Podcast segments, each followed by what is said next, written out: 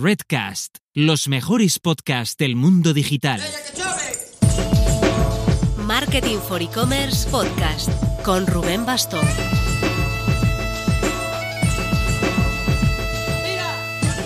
Hola marketers, ya puedo contaros en exclusiva, si sois de los madrugadores que pilláis el podcast a primera hora del lunes, una de nuestras nuevas locuras. Ya está online la convocatoria de los e-commerce Awards 2020, este año organizados por Marketing for E-Commerce. Los e-commerce Awards llevan ya 10 años de trayectoria, 11 con este, organizados hasta ahora por el equipo de Club e-commerce. Tras dos años colaborando con ellos, le damos la vuelta a la tortilla y los lideramos nosotros, y ellos nos ayudan con su experiencia, que sin duda es mucha y de mucho valor.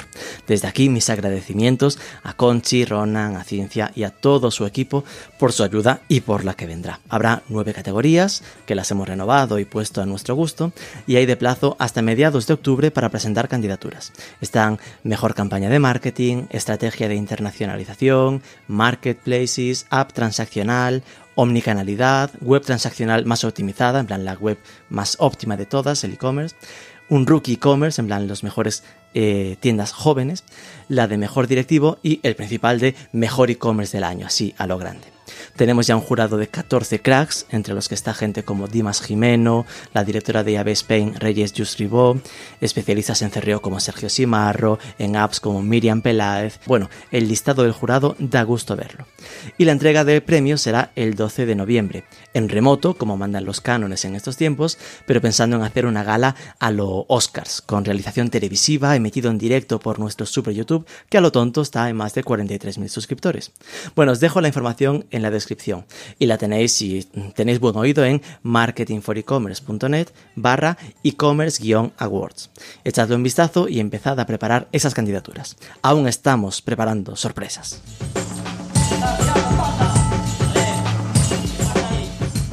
Pero vamos a lo nuestro. El año pasado entrevistamos a Piero de la tienda erótica Plátano Melón para ver cómo se preparaban ellos para el Black Friday. En aquella entrevista nos recomendó hablar con su responsable de relaciones públicas y tardamos, pero cumplimos. ¿Qué tiene de especial Plátano Melón? que tiene las puertas cerradas a muchos canales de pago. Las redes sociales o Google no le dejan hacer publicidad. Por eso, Plátano Melón ha apostado muy fuerte y muy bien por la vía de canales propios en redes sociales y la de influencers. De modo que vamos a aprender un montón con Laura Castro sobre cómo relacionarse con influencers, cómo los detectan, cómo los gestionan, cómo miden los resultados. Vamos a por ello, pero antes... Uno de los aspectos que sin duda revisaremos en los e-commerce awards a la hora de valorar las mejores webs es su pasarela de pagos y que ofrezca compras sin registro, distintas opciones de pago y entre ellas uno no debe olvidarse de dar la opción de pagar más tarde. Con Aplázame el comprador no solo retrasa el pago, sino que puede escoger el día que mejor le viene para pagar. Más flexibilidad, más ventas. Toda la info en aplázame.com.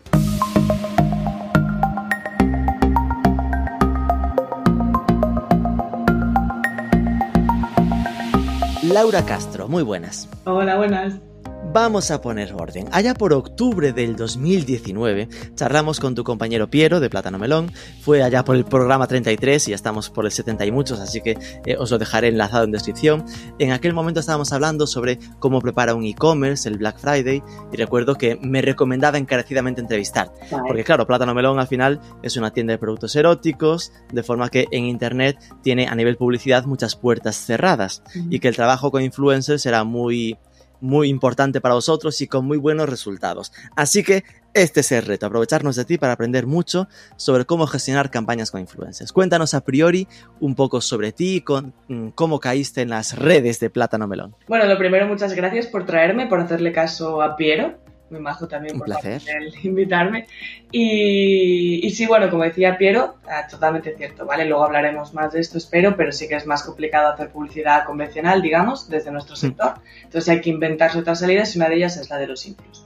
Yo, bueno, caí en las redes de Plátano Melón, por suerte, porque yo estaba en la universidad y fueron unas prácticas universitarias, o sea, estaba en cuarto, sí, y ya había hecho prácticas, así que digamos que mm, la obligatoria obligatoriedad de hacer las prácticas ya la tenía completa, no me hacían falta, pero dije, bueno, si sale algo interesante y algo que me pueda gustar, pues las hago. Y pues así fue tal cual. Salió una oferta de Plátano Melón de Relaciones Públicas, que además es en lo que yo me especialicé en la universidad, y dije, pues vamos a ver si hay suerte.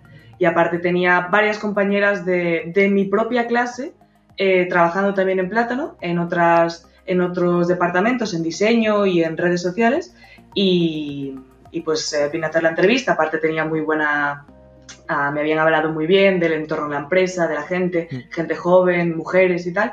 Y nada, vine a hacer la entrevista y la hice y pues coló. Y al final pues entré, entré como PR Junior ah, por allá en el abril 2019 y, y a partir de noviembre o así pues ya, ya me, me cogieron definitiva.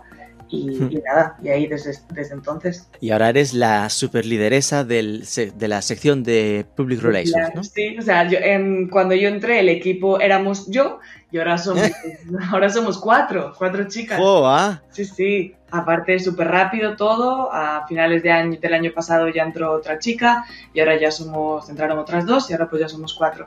Sí, sí. Entonces, ¿tienes cuántos años? 23.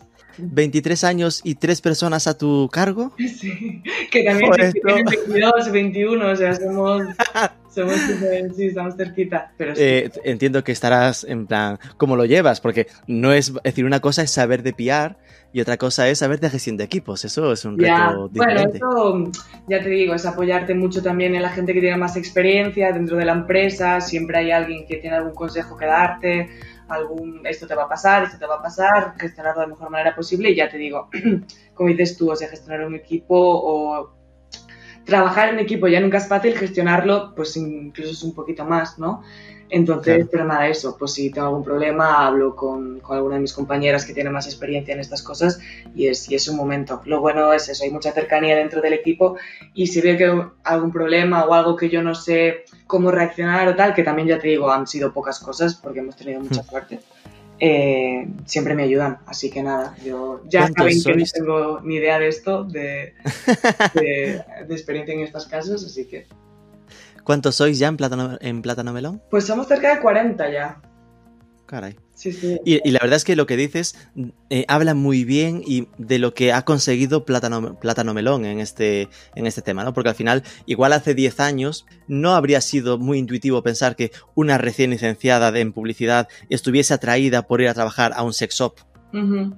Pero en cambio aquí de repente es, hay muchas mujeres trabajando, algunas compañeras, es decir, que ese cambio en el código de comunicación que bajo mi punto de vista tiene Plátano Melón y que, que ha abierto un poco, ¿no? El, bueno, ellos en particular y es cierto que el, el- también el sector, ¿no? El puro eh, tema de productos eróticos con buques insignia, ¿no? Que ahora podemos tener en la cabeza eh, todos eh, con productos para el gusto femenino.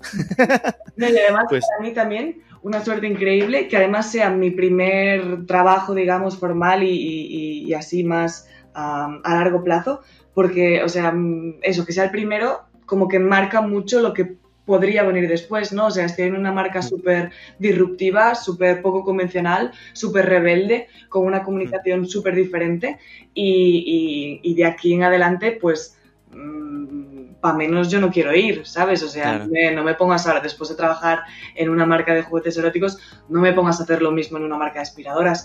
Oye, que si viene una oferta mucho de aspiradoras de cinco Bueno, las aspiradoras, ¿alguna relación? sí, las exacto, sí. Pero, pero claro, para mí eso es mucha suerte porque estoy empezando en un sitio muy divertido, que estoy aprendiendo mucho, pero además me lo estoy pasando muy bien. Entonces, eso, la Mm. suerte de, de caer aquí, como decíamos antes, en algún momento de mi vida y especialmente como, como primer trabajo, mm, o sea, yo, a mí me encanta, claro. ¿Y tu madre qué tal lo lleva? Ahora ya mejor. Después boom, después de que el tema del succionador se hiciese tan viral, Mainstream. claro, y lo empezás a ver en el periódico o en el intermedio o no sé dónde, ya me pasaba, mm, pues eso, si veía una viñeta en el periódico o lo que sea, me decía, mira, y yo, ah, vale, ya no, ya no nos ¿Ves, mami? Como no soy tan loca, no... pero como hubo unos meses de ¿qué haces ahí? Ah, de repente ya lo conoce todo el mundo, esos meses sí que fueron un poco... que debía pensar que trabajabas en el porno o algo así. Exacto, sí, la mítica conversación de, bueno, si a ti te gusta, tal cual como... Filliña, haz lo que quieras, es tu vida. Exactamente. Pero yo aparte iba a estudiar comunicación política y ella diciéndome oh. que a ti te gusta mucho la comunicación política, no sé qué, ¿qué haces ahí? Yo, ahora ya mejor, ahora ya ves, aparte de que estoy contenta, que me lo paso bien y que ya es más mainstream, así que ya, ya está mejor. Qué bueno. Eh, ¿Y cómo está estructurado el departamento de, de, marketing ahí dentro de Plátano Melón? Pues en marketing, pues que somos tantos ya, o sea, sí, sí, tenemos, o sea, principalmente tenemos el equipo de, de redes sociales, ¿vale? Que no te sabría decir cuántos son, yo que sé, ponle cinco o seis, pero luego nos dividimos también en, por ejemplo, hay el equipo de eh, contenido audiovisual. Entonces es gente que simplemente se dedica a audiovisual, pues Instagram TV, a YouTube, podcast, eh, TikTok, ¿vale? Luego tenemos más marketing centrado en producto, ¿vale? Y luego tenemos relaciones públicas. Yo te diría que eso es lo que hay un poco. Vale, eh, esto está guay que lo digas porque al final la gente a veces se piensa que los resultados en redes sociales, va, viralizaron, no vienen solos, los cojones morenos, ¿no? Es decir, que eh, tenía apuntado por aquí el dato porque me parece otro ejemplo interesante, que Plátano Melón creo que tiene, creo que no, en YouTube tiene más de un millón de, de suscriptores y en Instagram más de medio millón. Sí. Y ahora se nota que estáis, eh, lo de TikTok me lo cuentas y, a ver, ya estoy un vistazo y mm. se nota que hace más o menos una semana, ¿no? Que empezaste ahí a darle caña de forma un poco más estructurada, pero que seguramente vaya a funcionar, ¿no? Porque eh, se nota que hay eso, hay un esfuerzo detrás de equipo, gente dedicada a ponerse delante de la cámara, que no es tan, tan sencillo conseguir, ¿no? Y, que hay una apuesta por los contenidos muy, muy importante, que supongo que está vinculada a esto que comentábamos de, de las limitaciones por otra parte, ¿no? Que al final es, a lo mejor es un e-commerce que eh, si no tuviese limitaciones, igual se estaba gastando medio millón en publicidad online, pues como no le dejan, pues bueno, lo meten en contenidos.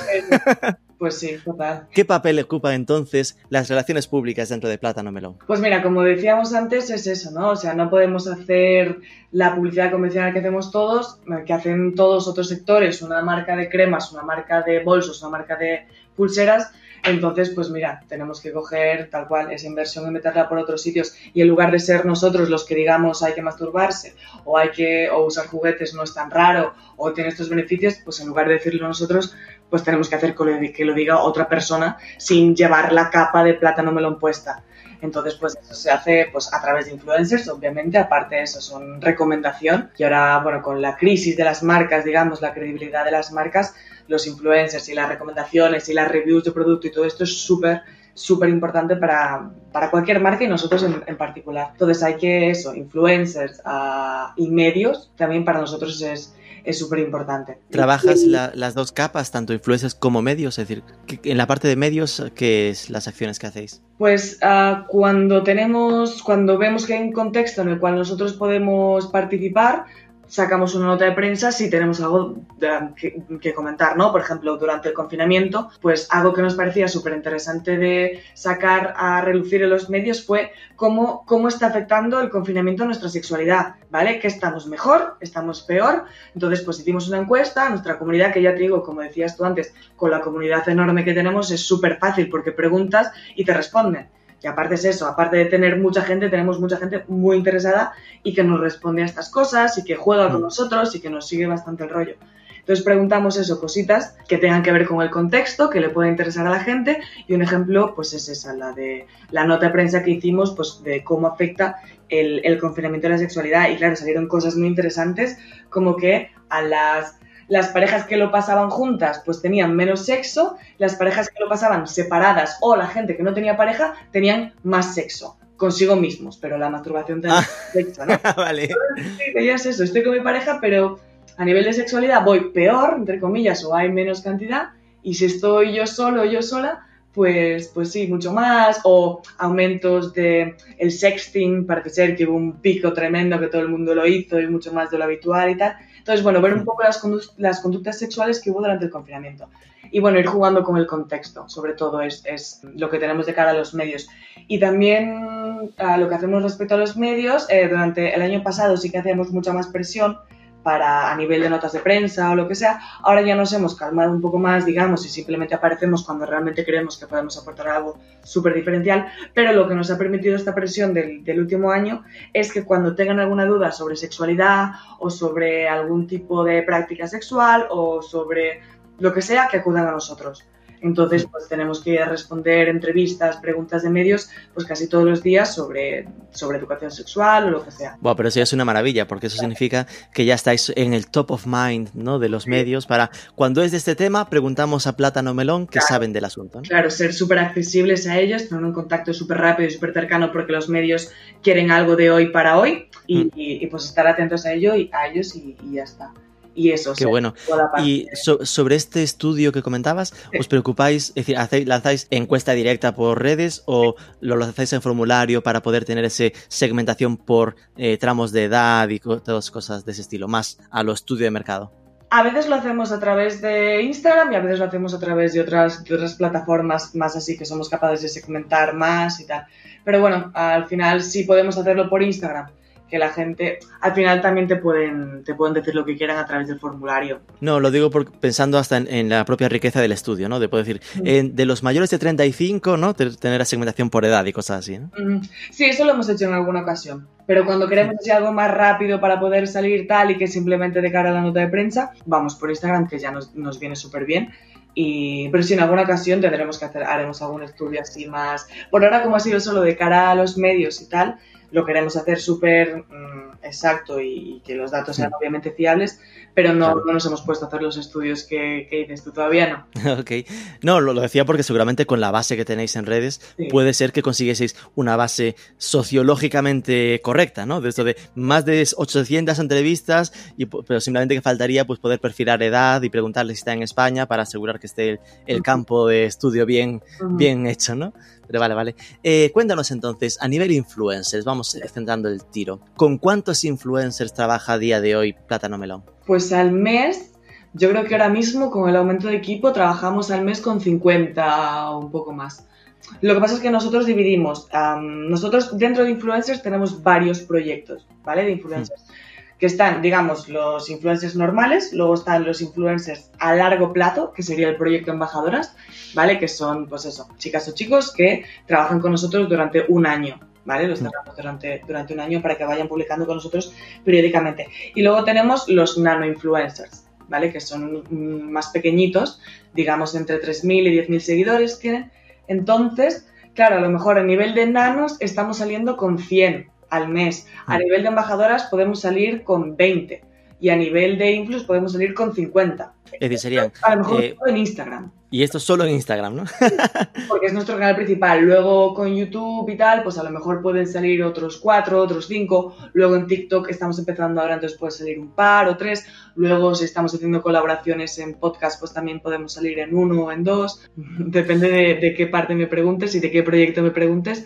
Pero tampoco son todos de la misma, tampoco tienen todos el mismo alcance. ¿no? Claro, no es normal porque al final ya solo pensar en segmentarlos por red es complicado porque al final tú llegas a un acuerdo con una embajadora de marca y puede que tenga 45.000 en Instagram y que tenga 10.000 en TikTok y puedes incluirlo todo en el pack, ¿no? Es decir, tú llegas a un acuerdo con la persona y entiendo que lo acuerdas para todo su ecosistema de redes, ¿no?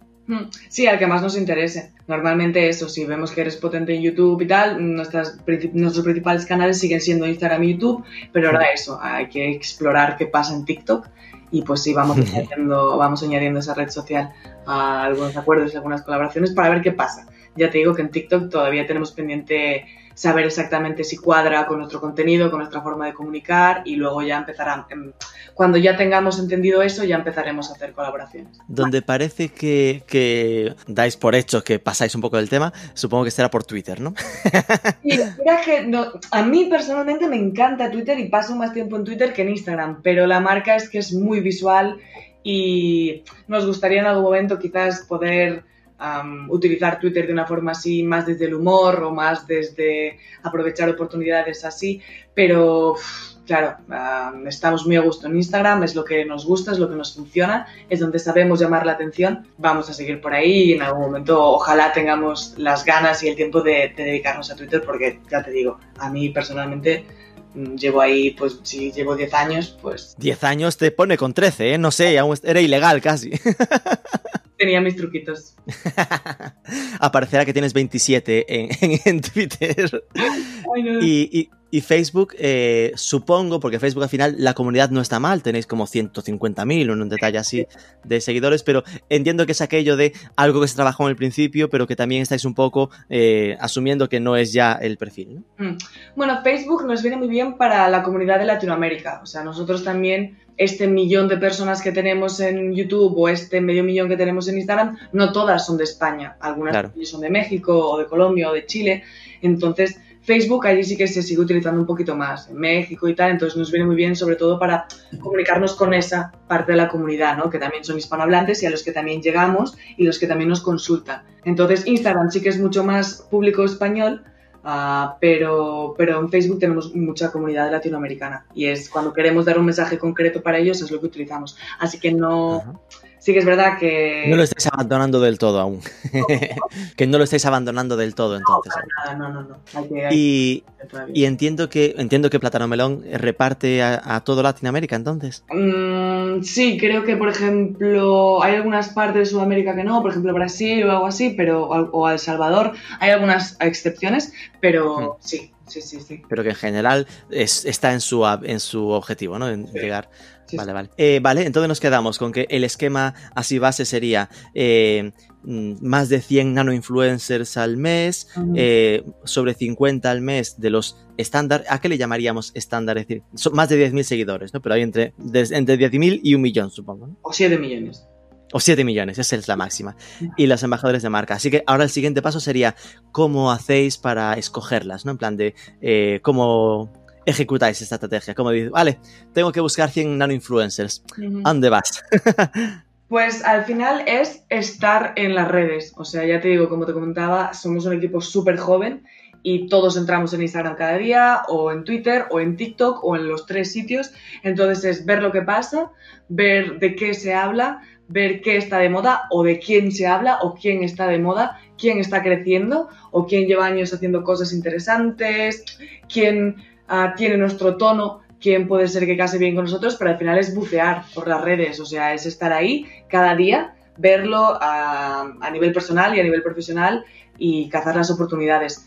Mm, pico y para, o sea, es ir viendo, ir diciendo, vale, uh, y una vez hemos trabajado con X influencer, ver quién es similar o ver quién, pues eso, quién es, quién puede tener un contenido, si nos ha funcionado, quién puede tener un contenido parecido e ir, ir cazándolos poco a poco. También es verdad que ahora cada vez uh, más son ellos los que nos contactan a nosotras o, o, son las propias agencias de influencers los que dicen, tengo una chica, tengo un perfil que tiene muchas ganas de colaborar con vosotros, entonces ya es más fácil. Al principio cuando entré sí que era pues eso, pasarte horas en Instagram e ir mirando. Ahora ya pues vamos construyendo una base de muchos influx y cuando queramos uh, contactar a uno nuevo que tenga entre 10.000 y 30.000 seguidores, que sea, yo qué sé, ilustradora, que yo qué sé, que sea de esta ciudad, pues ya sabemos a dónde ir porque hemos ido creando esta base ¿no? de, de datos.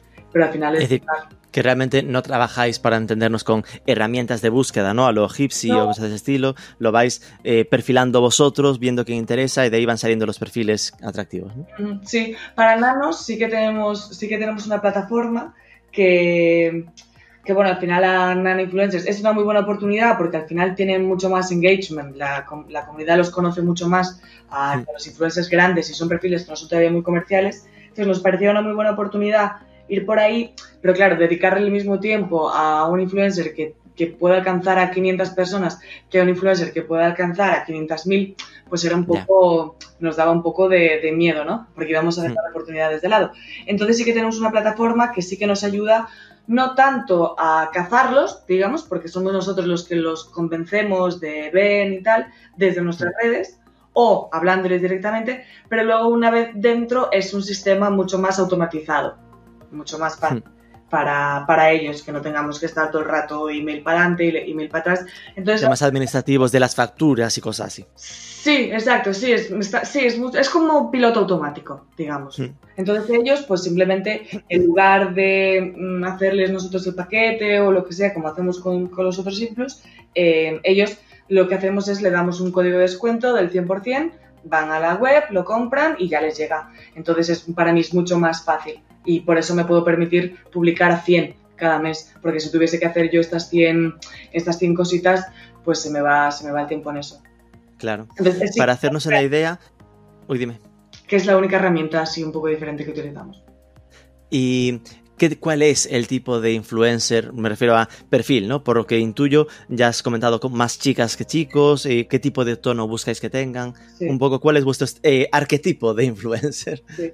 Pues sí, sobre todo mujeres, sobre todo porque la mayoría de nuestras compradoras son mujeres, entonces es mucho más fácil comunicar un juguete de vulva desde una influencer que tenga vulva para que lo compre una chica que tenga vulva.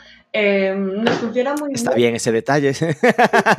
no, es que hay veces que, que, hemos trabajado con influencers chicas, pero que todo su público son chicos. ¿Sabes? Pues ya hay que darle otro enfoque, pues para tu pareja o para los dos o para lo que sea. Entonces, a nosotros lo que mejor nos funciona son eso, mujeres, chicas, eh, nos funcionan muy bien las ilustradoras, ¿vale? Como Moderna de Pueblo, como León Nova, y nos funcionan también las cómicas, ¿vale? Como Abby Power, como Gakian, como Sole Marsan, bueno, chicas así que, que se expresan con naturalidad. Las ilustradoras tienen muy fácil también expresarse con naturalidad porque lo hacen desde un personaje, entonces pueden contar una historia mucho más larga y no sé, que te engancha mucho más que a lo mejor una persona hablando durante 20 minutos a la cámara. Y luego las cómicas ah, nos funcionan muy bien, pues eso, porque es entretenimiento, es contenido divertido y que está introduciendo los, los juguetes. Pero sobre todo eso, no sé, que sean personas que no, que no estén hablando todo el día de sexualidad, de sexo, que no bombardeen a su audiencia todo el rato con juguetes o con eso, con sexualidad, que lo hablen de vez en cuando y que lo hagan pues de nuestra mano, nosotros aportando un poco la parte más o profesional, si vamos a hablar de contenido, ¿vale? Hemos hecho cosas como, pues, resolviendo las típicas dudas de sexualidad con una sexóloga, o, hemos hecho más contenido de rompiendo tabúes, pues ahí es cuando aparece Plátano, Melón diciendo, ¿no? Desde, desde la profesionalidad por parte, por parte de nuestras sexólogas. O si es desde el producto, pues, pues simplemente teniendo ese producto que cubre esta necesidad o cubre este deseo y es de la mayor calidad que podemos siempre. Porque ahí, de lo que comentabas, hacéis cosas como montar un directo donde una ilustradora diga, hoy vamos a, hacer un directo sobre rompiendo tabúes con plátano melón, o esto es ya demasiado. Sí, no, no, sí, sí, hemos hecho directos, hemos hecho Instagram TVs, hicimos un Instagram TV con Jazz Duca, por ejemplo, súper interesante, que era el sexo en las películas versus el sexo en la realidad. Entonces fue, Qué bueno. Sí, fue una conversación súper chula y súper natural que podríamos tener cualquiera en, en un bar eh, diciendo eso, es que no, cuando ves o cuando en el cine habitual, o sea, en el cine de Hollywood, el sexo es así y en la realidad no es así, o en el, ya en el, en el cine para adultos, pues lo mismo, no tiene absolutamente nada que ver. Entonces, crear conversaciones que a lo mejor o nos ha dado vergüenza tener o no nos ha dado por ahí o lo que sea y llevarlas a las redes sociales, pero siempre con una cercanía y con una, desde el entretenimiento, pero también desde la profesionalidad, ¿no? Desde nuestras sexólogas, nuestras comunicadoras habituales. ¿Y esto se hacía el directo en vuestro canal o en el canal de la influencer? Este en concreto lo hicimos desde, desde la influencer, desde la embajadora. Pero también tenemos, hemos sacado un Instagram TV recientemente de dudas habituales con, con sexóloga. Entonces tenemos unos, recopilamos, digamos, las preguntas de, de, nuestra comunidad, que ya te digo, siendo medio millón, son muchas, y luego las respondemos poco a poco, de forma anónima siempre, y pues ir, si podemos ir ayudando poquito a poquito, pues mejor. ¿Vale? Entonces eh, me quedo un poco con ese arquetipo de eh, chicas que os encaja bien ilustradoras y cómicas porque tienen como esa forma más sencilla, ¿no? De afrontar el tema desde el humor o desde la ficción, eh, que no sea un constante machacar sobre sexo, sino al final como la vida misma, ¿no? Pues es otra parte más de mi vida, yo tengo mi vida y además disfruto, entonces que lo muevan así. entiendo que supongo, o si va así, ¿no? Que los non-influencers lo movéis más como una especie de intercambio por producto, ¿no? Exacto, sí. Y que después ya el tema más de, supongo, producto más intercambio económico vaya con las embajadoras y las más grandes, ¿no? Sí. Aunque bueno, y ahí... que hemos tenido influencers con un montón de seguidores que lo han lo han hecho solo por producto o lo que sea. Sobre todo también porque no, cuando nosotros trabajamos con Influx no vamos directos a habla de producto. ¿vale? O enseña el producto, o no, o sea, igual que te comento que hay veces que solo hacemos contenido, no hay veces que solo hacemos producto, ¿vale? Siempre que hacemos algún producto, siempre el primer mensaje es, oye, yo me masturbo, está bien, es sano, es divertido, es natural, hablemos de esto, que no nos dé vergüenza, y luego ya hablemos de producto, ¿vale? Entonces también es emitir un poco un mensaje de naturalización, que es el objetivo de la, de la, marca, ¿no? A nivel de comunicación es naturalizar la sexualidad, naturalizar la masturbación, que hablar de esto sea tan fácil como hablar de, que, de cualquier cosa, de que fui al cine o de que fui a este restaurante.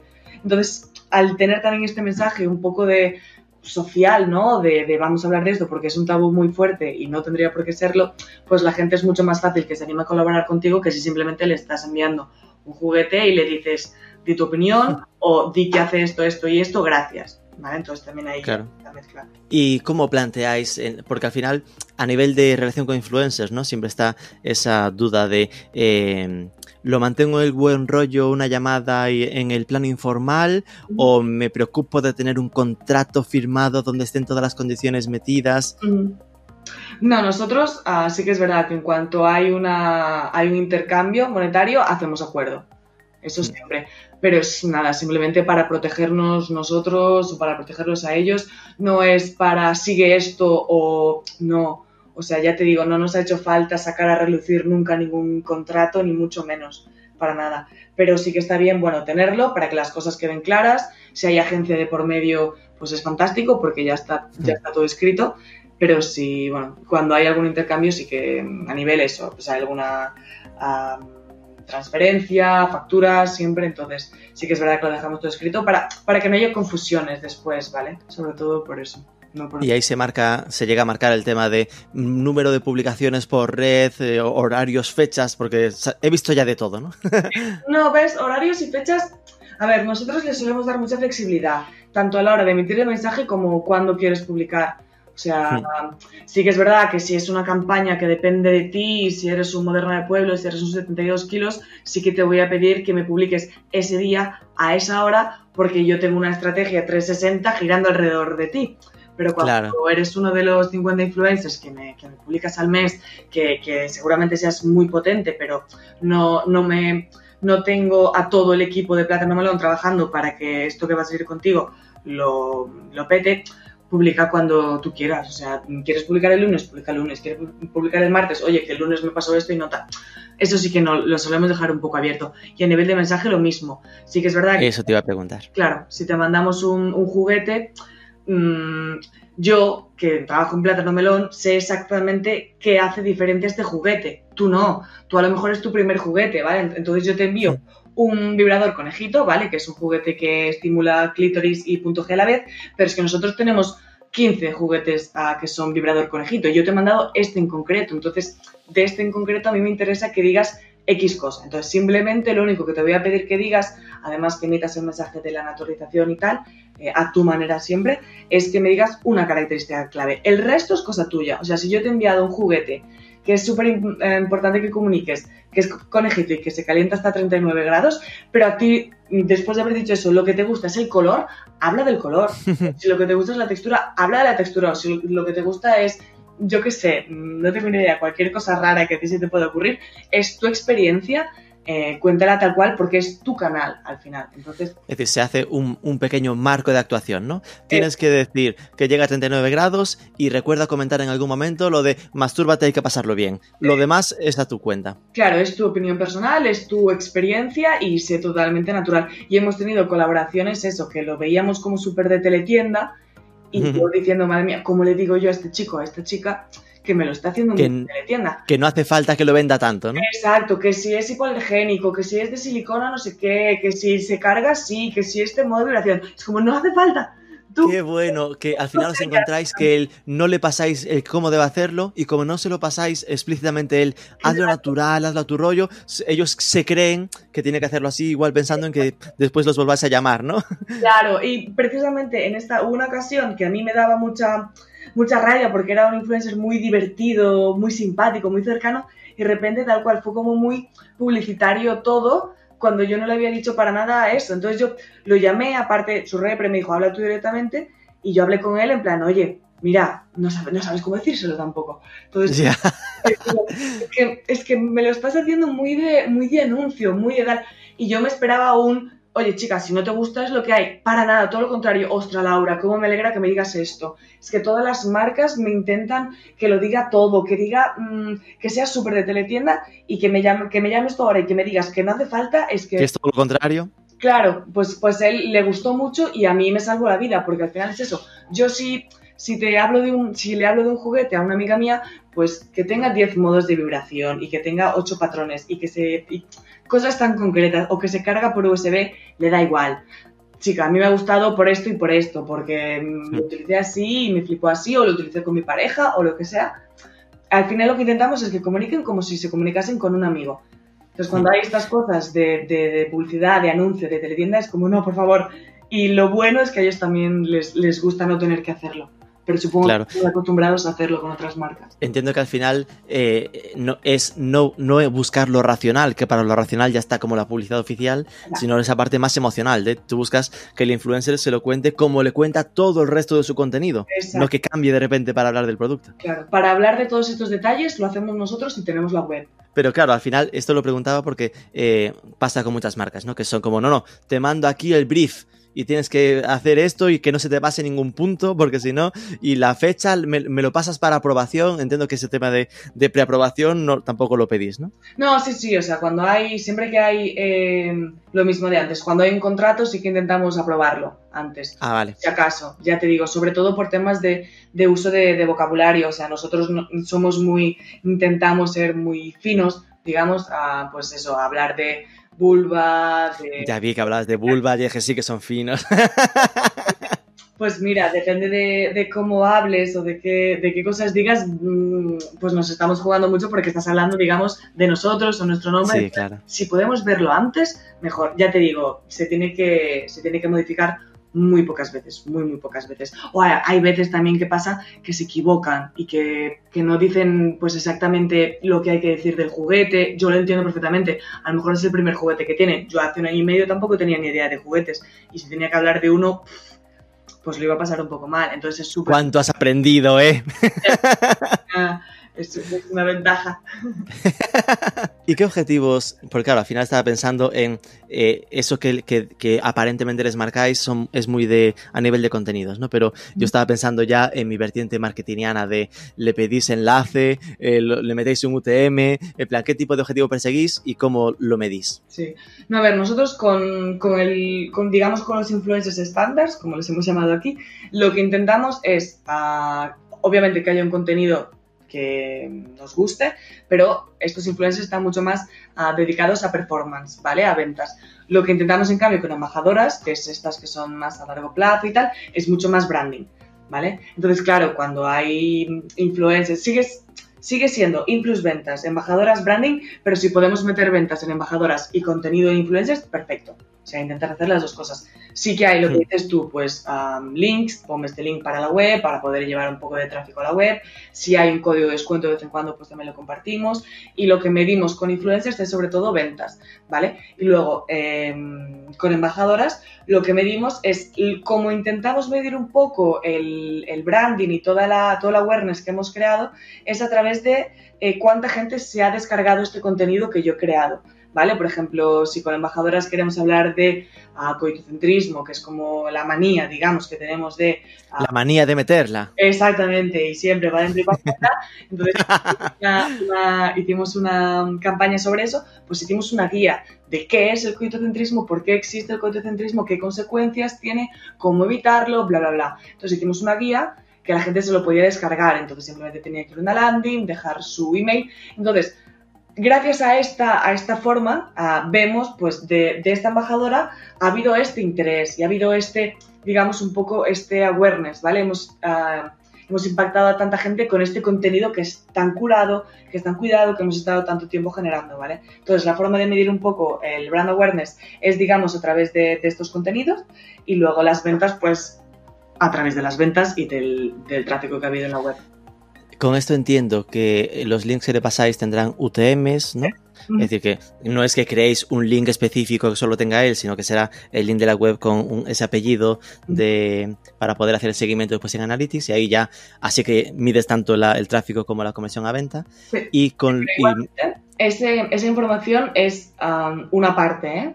O sea, nosotros lo que nos hemos dado cuenta es que toda la información que recibimos a través de, digamos, los informes que nos pasan de Analytics dentro de la UTM es súper pequeñito, ¿vale? O sea, vemos, que ha habido, por ejemplo, que ha habido mil clics al link, ¿vale? Dentro del swipe up de, de Instagram, pero luego vemos que nosotros hemos tenido un aumento de 2.500 cuando no hemos hecho nada más. ¿Vale? La gente a veces clica, a veces la gente no clica. Mi vida sería muy fácil si todo el mundo que estuviese interesado clicase y toda la gente que quisiese comprar lo hiciese a través del OTM, pero eso no es así.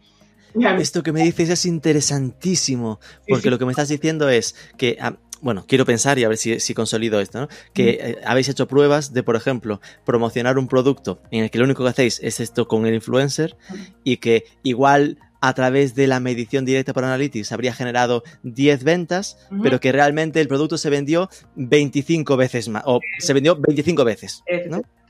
Con lo cual podéis adjudicarle, eh, y esto lo tenéis medido así, modo de, yo ya sé que lo que me viene por Analytics es el 25% del total. No, porque varía tanto, mm. tanto, tanto. Tanto, o sea, lo intentamos, ¿eh? Yo me acuerdo de que lo intenté hace ya muchos meses, de decir, vale, pues a través del swipe up me suelen clicar el 3% o el 4%, pero es que luego había otro influencer y era, es que me han clicado el 50%, entonces es imposible, o sea, es una variabilidad tan heavy, pasar de una, hacer una media es, es, es naif y es, es también cruel para ellos, porque si cojo medias y voy haciendo estas cosas tú a lo mejor que me has hecho, mm, que me has traído muchísimo más gente a la web que la otra persona, te estoy juzgando por el mismo, ¿sabes? De la misma manera. Y no es justo para ti, porque yo a lo mejor, mm, yo también necesito ah, evaluar a los influencers de manera individual.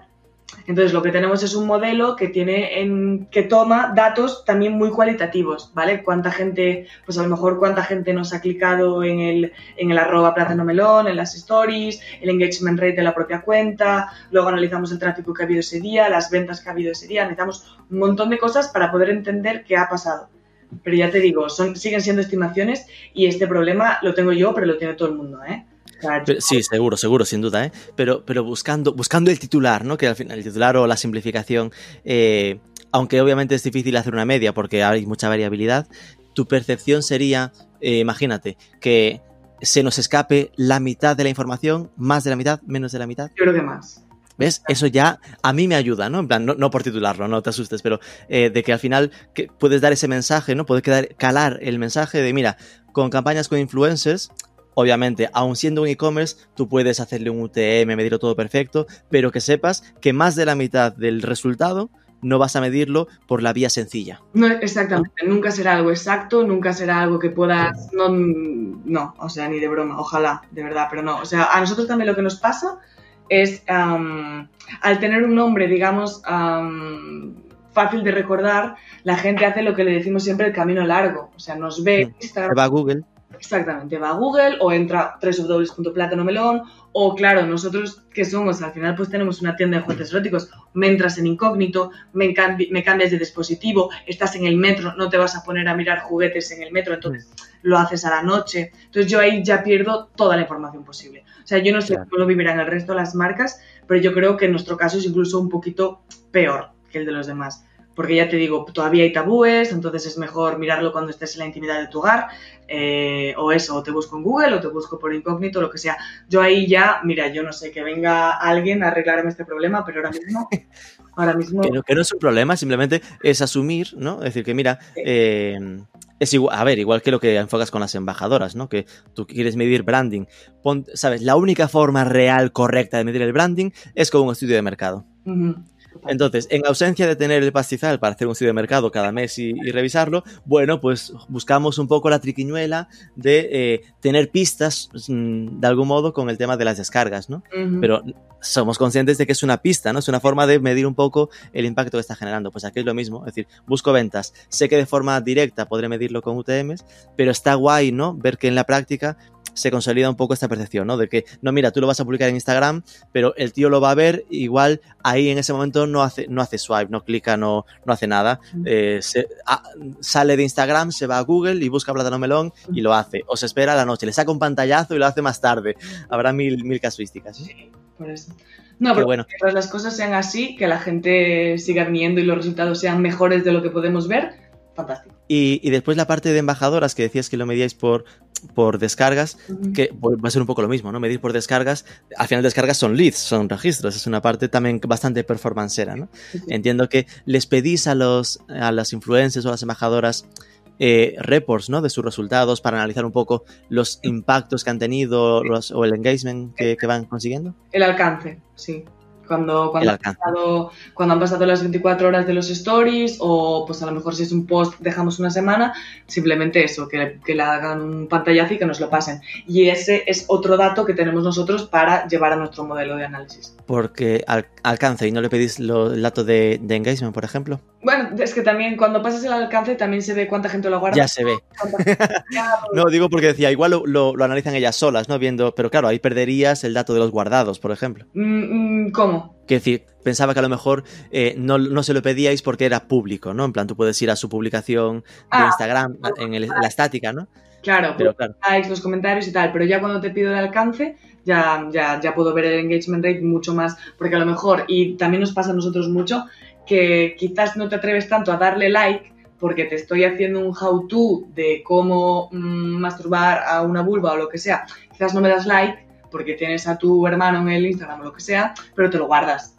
Entonces, en nuestro sector es muy importante también ver cuánta gente se lo ha guardado, cuánta gente lo ha enviado. En Facebook también hay mucha gente que nos, ¿cómo es? Que nos sigue, pero que no nos tiene likeado. no eres fan, pero sigo. Exacto, eso, exactamente. Entonces en Instagram, pues también con influx y con tal, también para nosotros es súper importante ver si a la gente le ha interesado o no, a- no solo a nivel de like o de comentario, que estás comentando en una publicación de, yo qué sé, tampoco hacemos cosas para nada para nada obscenas ni mucho menos, pero mm, puede dar corte, ¿no? Comentar a tu amiga o comentar a tu pareja o lo que sea, pero se lo envías por privado. Claro. Entonces, Y esto me, me despierta una duda muy para nota, ¿eh? a lo mejor nunca lo habías analizado. Sabéis el alcance de las publicaciones y tenéis el dato de sus fans.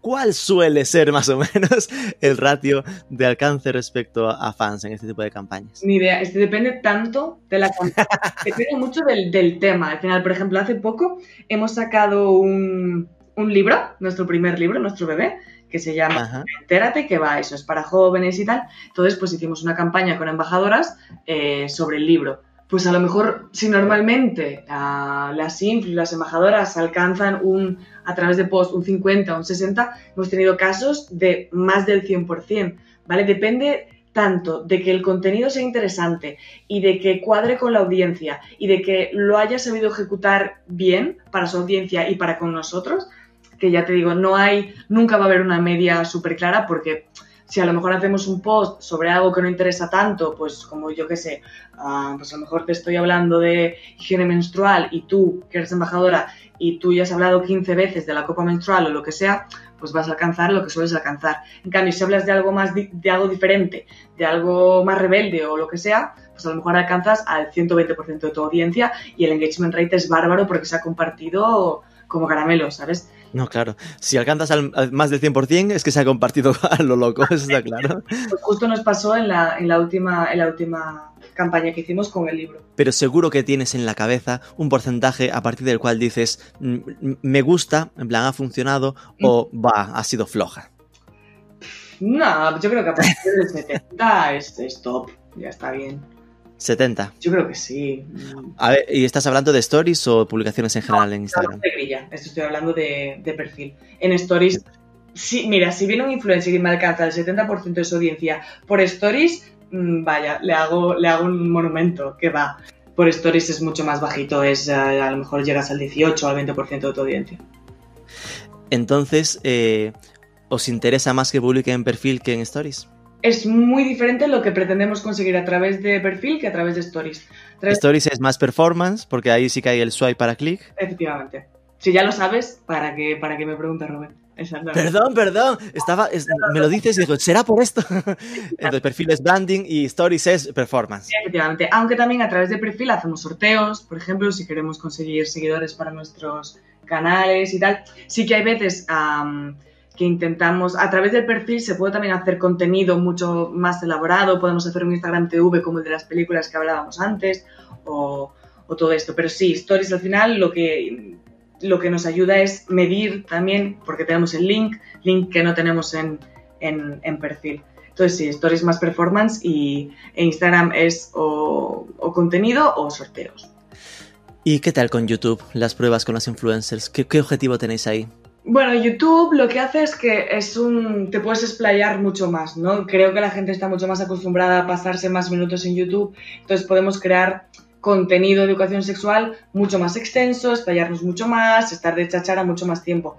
Entonces las colaboraciones que hacemos en YouTube se centran mucho más en, pues eso, en, en educación, en Instagram a lo mejor sacamos más producto y tal, en YouTube también, pero menos, digamos.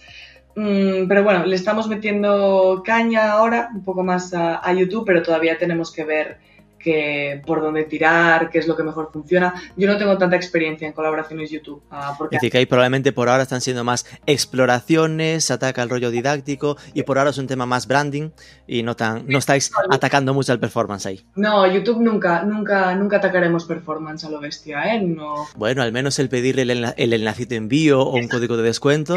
Eh, Esto siempre que podemos lo vamos a hacer. Pero si hacemos con la embajada, por ejemplo, la campaña de coito de centrismo, que era branding total, ostras, pues después a través de Stories se movió una, se movió una colección de juguetes eh, sin penetración, ¿vale? Para seguir un poco la coherencia de la campaña. Pero también Claro. necesitamos vender un poco. O sea, lo que no podemos hacer solo es decir branding, branding, branding y que no haya tráfico, que no haya... No, hay que compensarlo un poco todo. Entonces en YouTube, tanto en Insta, en todos los sitios, siempre intentar pues no, no dejar pasar oportunidades si queremos que podemos vender, siempre y cuando dentro de la coherencia y dentro del tiene sentido vender ahora. Si lo tiene, pues lo vemos. Aunque no sea el objetivo y vendemos cuatro vibradores, pues son cuatro vibradores que hemos vendido. Claro, no, lo digo porque, porque YouTube al final para mí es como la, totalmente diferente a Instagram en lo que tiene que ver con el largoplacismo, ¿no? Mm. Es decir, que vale, igual es branding, pero si consigues que al final se quede ese código de descuento, ese enlace en descripción, es algo que va a pervivir ahí meses y años, ¿no? Sí, sí, sí, total. Que si el, el vídeo se posiciona, puede daros ahí réditos más, más tiempo. ¿Y TikTok qué tal entonces? ¿Qué habéis hecho por ahí por dentro a nivel de influencers? Pues a nivel de influx tenemos que encontrar todavía, hemos hecho algo más así dentro del humor y de la educación sexual, pero lo que pasa con TikTok es lo que te comentaba un poco antes, ¿no? Que tenemos que encontrar nuestro sitio. Tenemos que ver qué contenido, am, qué contenido cuadra dentro de la propia plataforma, eh, desde nuestros canales y desde los colaboradores. Es decir, que aún estáis buscando el vuestro como para pensar en que hacerlo con terceros, ¿no? Entonces, también puede ser que el, el contenido que generemos con ah, colaboradores beba mucho del que creamos nosotros. Entonces, poco a poco, ya te digo, estamos, estamos probando cositas. Al final, una nueva plataforma es ensayo-error, ah, pero bueno, poco a poco. Hombre, ahí pinta que el poder hacer retos con, con- con colaboradores, ¿no? Con influencers puede tener todo el sentido, ¿no? Es decir, algo que ayude a empujar vuestro canal y al mismo tiempo genere ese efecto medio viral de, de probar cositas todos Claro, juntos. ¿no? exacto, al final es lo que comentábamos al principio, ¿no? Estar en la red, ver qué se hace, pasarte horas allí consumiendo el contenido, ver, eh, TikTok funciona mucho por trends, ¿no? Por Hmm. tendencias y por retos y tal, y pues ver alguno que cuadre, cogerlo, aprovecharlo y, y tirar con él. Pero claro, hay que encontrarlo, entonces ya te digo. Claro. ah, Tenía por aquí apuntado también preguntarte, eh, ¿tenéis previsto alguna especie de plan de crisis? Rollo de a ver si algún influencer de repente va a liar la pardísima y, y tenéis algo previsto un poco para cómo reaccionar a un caso así. Sí, bueno, a ver, nosotros ya te digo, antes de que pase eso, siempre intentamos buscar colaboradores que sigan nuestro tono, nuestra visión, no solo... Pero siempre hay sorpresas. Sí, es verdad, totalmente. Pero nos los miramos bien, ¿eh? Aparte, a nivel de sexología, a nivel de, de otras cuestiones. Entonces, ya te digo, no ha pasado nunca. Me, me, me, gusta, me sorprende esta pregunta porque no me lo había planteado.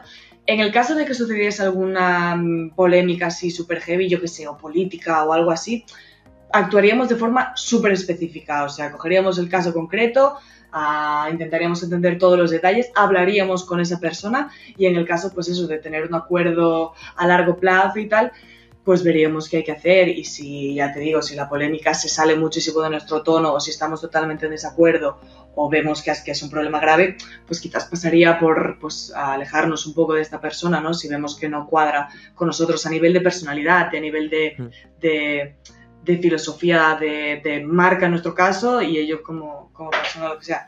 No ha pasado nunca, no lo sé, pero mm. sé que sería cogerlo con pinzas, a mirarlo bien, hablar con esa persona, sobre todo darle la oportunidad para que nos explique uh, qué quiso decir o qué, qué hizo o lo que sea y actuar. Pero no, mm. no, lo digo porque supongo que en un entorno como este, imagínate que de repente alguien se mete en un embolado criticando homosexuales o cosas de ese estilo, ¿no? Mira, a mí me gustaría mucho que, que, eso pasase, porque ya te digo, las personas con las que colaboramos y tal son gente siempre de mente abierta, súper, no sé, uh, súper tolerantes con todo, trabajamos también con mucha gente de la comunidad LGTBIQ. Claro me sorprendería mucho. Por ejemplo. Pero bueno, entonces sí creo que está claro es que en esa selección ya se hace esa especie de perfilado psicológico, ¿no? Del perfil que, con el que trabajáis. Siempre, siempre, siempre. Aparte, ya te digo, tienes que tener la mente abierta para trabajar con una marca como, nosotros. Si, si tú ya eres eh, más conservador o te da o tienes ciertos um, tabúes o lo que sea, pues ya nos vas a decir que no. Claro. Y nada, la penúltima sería un poco cómo ves la evolución del sector, ¿no? Hacia dónde crees que, que camina. Se me ocurre lo que comentabas al principio de que cada vez se nota que vienen más agencias o más los influencers se dirigen a vosotros. ¿Notas como una cierta profesionalización un poco del entorno?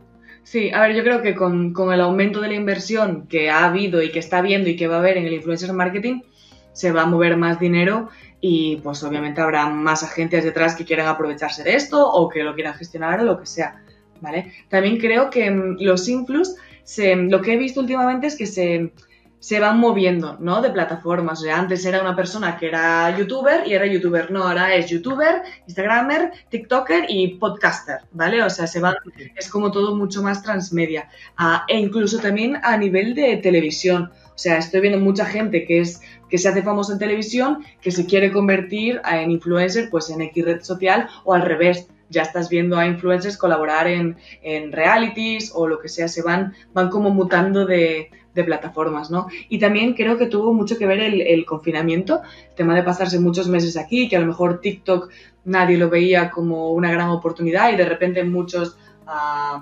Instagramers o lo que sea, gente de Instagram se mudó a TikTok ¿vale? Como que está viendo como este reciclaje dentro de, dentro de estas redes, que la gente se va, se va adaptando. Y luego también uh, veo que el futuro es mu mucho más de a largo plazo, ¿vale? O sea, es decir, todos estos acuerdos, al final es eso, cierras una colaboración con un influencer un mes de X año y ya está. La mayoría de empresas yo entiendo que cogen y dicen, vale, gracias por el alcance, fantástico, y hasta más ver, ¿no?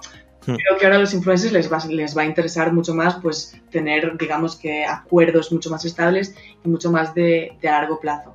Y también que un poco el futuro es eh, que los, los, creo que los non-influencers pueden ser importantes. Porque si seguimos si seguimos explotando a los influencers, si seguimos convirtiéndoles en todavía más uh, comerciales, creo que van a perder credibilidad sí o sí. Entonces creo que su trabajo también y, eh, pasa por mantener esta credibilidad, no hacerse demasiado publicitarios. Creo que los... No convertirse en una valla publicitaria de 40.000 marcas. Creo que los acuerdos a largo plazo les pueden ayudar en esto, no ir cambiando de marcas todo el rato, ¿vale? Si trabajas con una marca, escoge bien la marca y trabaja con ella de manera habitual. No vayas de una marca de zapatos a otra marca de zapatos, otra marca de zapatos, porque mmm, pierdes credibilidad de cara a tu audiencia. Pide mejor, no sé, algo con lo que tú estés comprometido y, ve con ellos, ¿sabes? Y luego eso, si eso no pasa y si hay perfiles más grandes que van a perder esa credibilidad, creo que van a estar los, los non-influencers, gente eso, con mil, dos mil, tres mil, siete mil seguidores, que, que, no van a tener, que no van a ser esa valla publicitaria y que van a ser importantes, yo creo. ¿Sacáis alguna especie de dato de mm, rentabilidad por acción o sí. cosas de ese estilo? ¿Una especie de coste por adquisición? Sí, las dos, tanto el ROI como el CPA, sí. ¿Y cómo suele daros el dato? Varía tanto, es que... Oh, está... Habrá una media al final de la Excel mujer. no sabría decirte, ya te digo, aparte depende de qué método de análisis utilice. Me vale el amplio, en el que no solo pillas el UTM, sino el agregado. Uf, son, no, no, te voy a decir número, pero es un, es un cost per acquisition muy bajo en influencers y en embajadoras. Mucho más bajo. Que, que, sale, que sale barato, quieres decir, ¿no? Sí, sí, sí, hay un buen retorno, ya te digo. Ah, si lo comparas con otros proyectos, pues eso, como Google Ads, a lo mejor, mm, el coste por adquisición no tiene nada que ver nada que ver. Estoy, ¿ves? ¿ves? Esto ya me vale, porque al final muchas veces eh, hay gente que, que, lo, que lo vende o que lo comenta de forma contraria, ¿no? Que sería un, bueno, eh, igual si lo mides por venta te sale caro, pero piensa que no solo la venta, es el branding, es un poco, le mete esa capa de intangibles, ¿no? Claro. Que obviamente la hay, pero que de algún modo es como una especie de poner la venta antes de la venda antes de la herida de como no me va a salir rentable, pues te explico todo lo, lo intangible que hay. Y aquí ya decimos, no, no, tiene intangibles y además sale rentable. Total, ya te digo que sí. Y aparte es eso, el branding no es solo branding, o sea, el branding se va a traducir en ventas en algún momento. O sea que hay que. Vale, perfectísimo. Pues nada, solo me queda preguntarte si no se te ocurre alguna idea de posible entrevistada o entrevistado aquí en Atracar con el podcast. De, pero de qué, de qué ámbito, de qué. Ámbito e-commerce, marketing, digital. Uf, mira, a mí, mira, um, me gusta mucho Freshly Cosmetics y están haciendo muchas cosas también con influencers. Entonces, ¿Cómo se llama? Fresh, Freshy Cosmetics. Freshly, como de. Ah, Freshly Cosmetics. Sí, como de Fresh Prince. Um, y están haciendo, los he conocido hace poquito y creo que son una marca, no sé, es interesante porque son, tienen un posicionamiento muy chulo, muy natural y los he visto mucho por redes. Los cabritos sí que pueden hacer publicidad en Instagram, que a mí me sale. ¿No? Porque son cosméticos, no son juguetes. Sí, sí, sí. Entonces, mira, si podéis hablar con ellos, o por ejemplo también, uh, muy divertidos, los chicos de Putterful, no sé si te suenan. Putterful, sí, sí, sí. Pues también. Vale. Pues mira, me los apunto para buscar ahí a alguien dentro para, para comentar. Pues muchísimas gracias. Ha sido uh, un placer. Hemos aquí eh, sacado, yo creo que bastantes tips, ¿no? Que pueden, lo de siempre, ¿no? Siempre busco que a quien no esté muy metido, pues le dé pistas y un poco ciertas orientaciones para cómo, cómo enfrentarlo. Yo creo que un caso como el vuestro, en el que al final por, por necesidad eh, habéis tenido que ir por ahí, yo creo que lo, habéis convertido la necesidad en oportunidad mm. y que lo estáis haciendo, la verdad, bastante bien. Así que mm. enhorabuena por mi parte y muchas gracias. Muchas gracias a ti.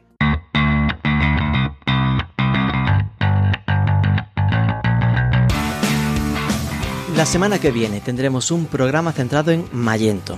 Igual que tuvimos en su día uno sobre Magnolia, por ejemplo, buscaremos perfilar bien sus matices contra otros CMS de e-commerce para saber bien quién necesita o debe acercarse a Magento, Magento, para su proyecto online, sea en versión gratuita o de pago. Y eso, no olvides echar un vistazo a los e-commerce Awards 2020 en Marketing for E-commerce, marketing4ecommerce.net barra e-commerce-medio awards. Si te ha gustado déjanos un like, un comentario en ebooks, compártelo en redes sociales, sobre todo suscríbete que es gratis y nos escuchamos el próximo lunes.